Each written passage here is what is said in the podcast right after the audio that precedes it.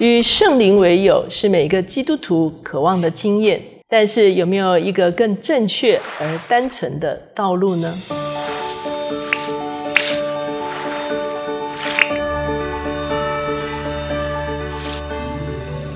大家好，我是乔美伦老师，每周一次跟大家在乔氏书房见面。今天我们的单元是天书橱窗。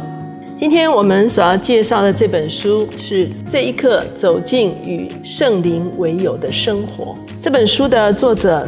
大卫费南德兹，他其实是一个布道家，电视节目的主持人，点阅率呢是突突破百万的。他在二零一九年的时候也曾经来过台湾举办特会。他自己十三岁的时候就蒙招了，他现年只有三十一岁。这本书呢是他在二零一六年二十六岁的时候所写的。他在书中呢，他特别首先用了约翰福音十四章的这段经文。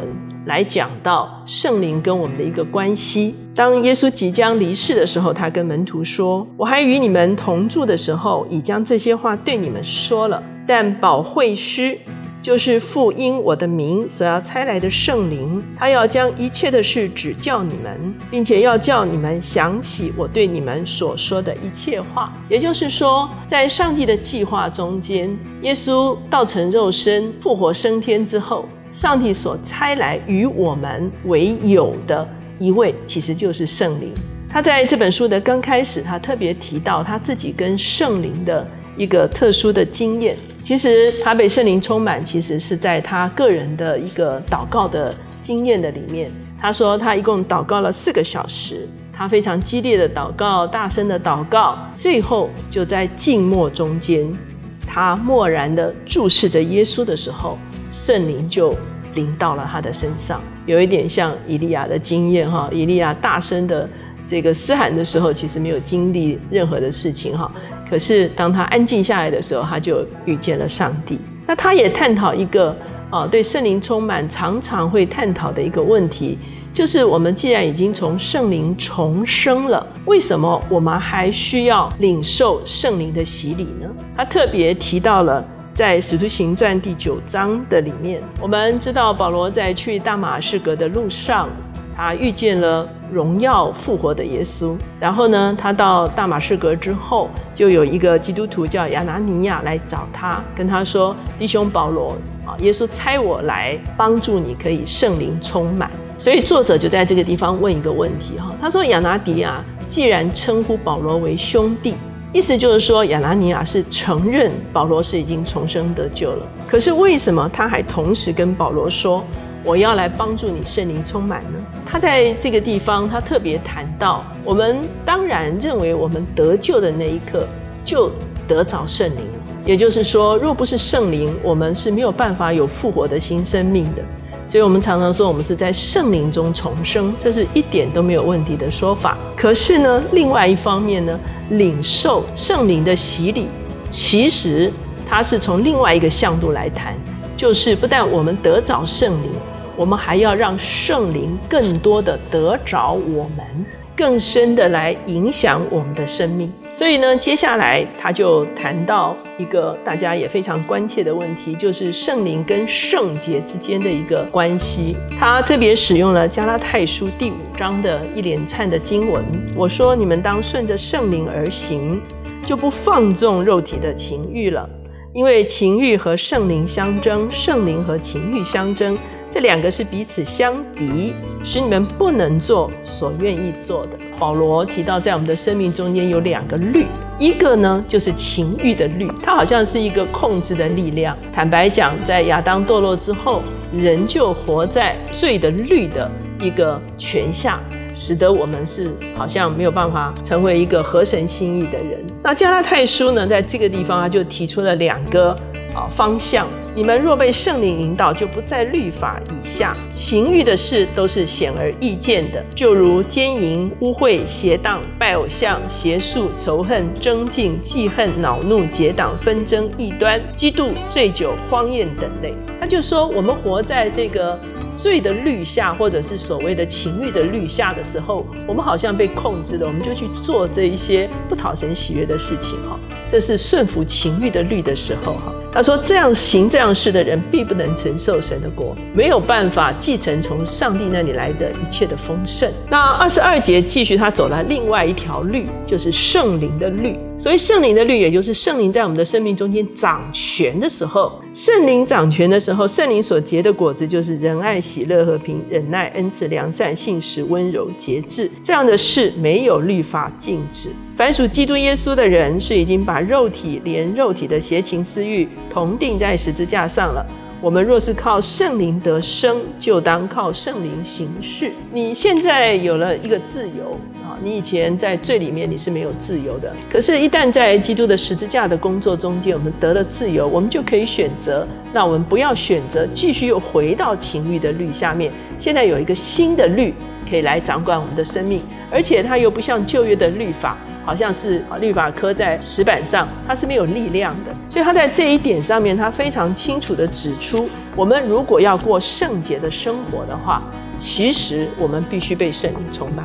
我们才能够真正的过圣洁、讨神喜欢的生活。那再来的时候，他谈到圣灵跟祷告，他认为静默是进入祷告的一个路径。Be still，好，诗篇四十六篇十节说：“你们要休息，要知道我是神。”提到祷告的几个方面，一个是请求的祷告，他使用菲利比书四章六节说：“应当一无挂虑，只要凡事借着祷告、祈求和感谢。”将你们所要的告诉神，神所赐出人意外的平安，必在基督耶稣里保守你们的心怀意念。这是我们可以把我们的重担卸给我们的神。第二个是敬拜式的祷告，第三种是读经的祷告。他特别使用了约翰一书二章二十七节说：“你们从主所受的恩高常常在你们心里，并不用人教训你们，自有主的恩高在凡事上教训你们。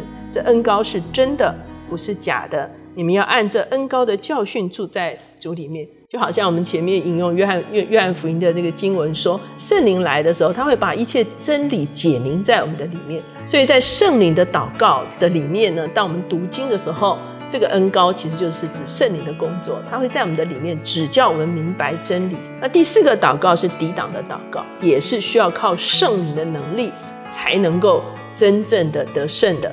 他使用的是以佛所书第六章十二节说：“因我们并不是与属血气的征战，乃是与那些执政的、掌权的、管辖这幽暗世界的，以及天空属灵气的恶魔征战。所以要拿起神所赐的全副军装，好在磨难的日子抵挡仇敌，并且成就了一切，还能站立得住。哈！所以既然抵挡的是属灵的仇敌，那当然。”必须在圣灵的能力的里面，才可能抵挡属灵的仇敌。所以他说，在祷告中间，其实呢，我们是非常需要跟圣灵同工的哈。当然，有别的地方的经文也讲到说，圣灵是用说不出来的叹息来替我们祷告。第五章的时候，他谈到圣灵恩赐与呼召哈。当然，我们知道在新约圣经中，哈，至少有三处，罗马书、哈哥林多前书，还有以弗所书，都提到了圣灵的恩赐。他说，圣灵的更新使人更能为主所用，越加的降服，就更加的可以被神使用。用了这个哥林多前书十二章讲到，啊，每一个人都有恩赐，哈，在圣灵的里面，我们使用恩赐不是来相争。乃是来彼此连接、彼此服侍的哈。他特别提到有三类的恩赐：治理类的恩赐，五重执事是为了领导组织架构；使徒、先知、传福音的牧师、教师哈，这五重职分是来领导的。第二个是服务类的恩赐，劝化、施舍、服侍、治理事；还有能力类的，包括预言、辨别、医病、行神迹、知识言语、智慧言语、信心方言哈。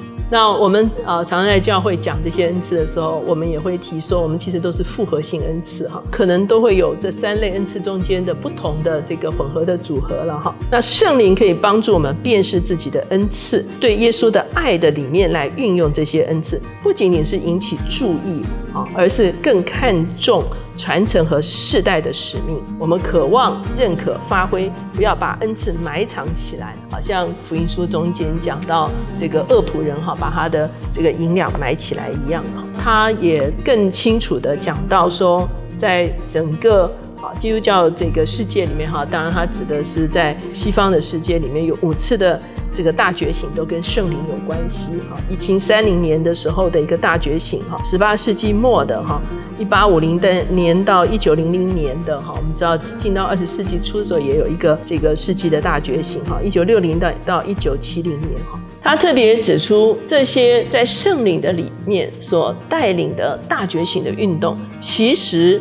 都对美国社会制度造成了很大的冲击，这个比较是我们少观察的点。他说，这些大觉醒造成了美国的文化，包括民主的概念，包括奴隶制度的这个崩解，包括新闻自由的发展。美国现行的很多制度，其实跟这些大觉醒的时代是紧密的环环相扣的。这个世代在圣灵里面觉醒，经历圣灵的引导。以及使用圣灵所赐的恩赐，它所带来的不仅仅是教会的复兴，其实它会带来整个世代甚至社会制度的一个更新跟改变。在最后，他提到说，有一位服侍了四十年的长辈对他说：“我们知道这个作者他其实是非常年轻的哈。”这个长辈对他说：“赶快，时间要加速进行了，很多事情要加速进行了。”他用了阿摩斯书九章十三节说：“耶和华说，日子将到。”耕种的必接续收割的，踹葡萄的必接续撒种的。大山要低下甜酒，小山都必流奶。没有一个行动是白费的。你在适当的时时机，你所撒的种，你所栽种的，都会快速的成长起来。他在最后特别讲到，其实圣灵是非常温柔的，它可以是个人的，它也可以是集体的，它可以是内心的，它也可以是外显的。它可以是全球性的，它可以是多文化的，它在永恒中间，它也带来现世的奇迹。它是安慰者，它是老师，它是朋友，它是赋能者，它也是我们人生的向导。圣灵说话轻柔，以大能行事。他说他写这本书呢，他还远远尚未碰触到圣灵真正的深度，他没有狂热虽然他经历了很多圣灵非常。特意的一些工作在他身上，可是他不是一个只是狂热的一个人呢，他也没有很轻率哈，就说哇，你们大家一定要怎么样怎么样哈，反而是按部就班的，照着圣经的一些啊节奏来解明很多人在领受圣灵的过程中间很可能有的一些疑问，好，他用一个非常现代化的说法。来讲到我们跟上帝、跟耶稣以及跟圣灵之间的一些关系。比方说，他在书中，好，他也讲到所有的这个丰富都隐藏在基督里面，好像在云端一样，哈，好像我们在需要的时候，我们连线的时候，我们就可以从基督下载他一切的丰盛。这本书的副标题，哈，其实就是如何承载上帝的荣耀，回答很多人在经历圣灵、追求圣灵的过程中间。很可能有的疑问，哈，以及如何去克服这些疑问，所以今天这本书呢，与圣灵为友，推荐给大家。